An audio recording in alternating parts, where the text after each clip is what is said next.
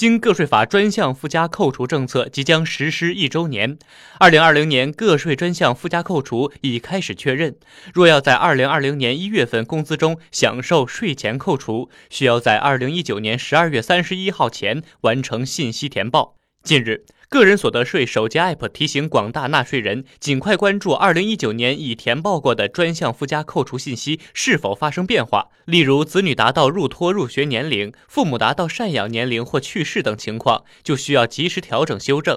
月均收入四万元以上的纳税人，新增减税幅度在百分之十二点五以下；月均收入两万元以下的纳税人，新增减税幅度超过百分之六十七点四七；月收入一万元以下的纳税人，享受赡养老人、子女教育等专项附加扣除后，基本无需缴纳个税。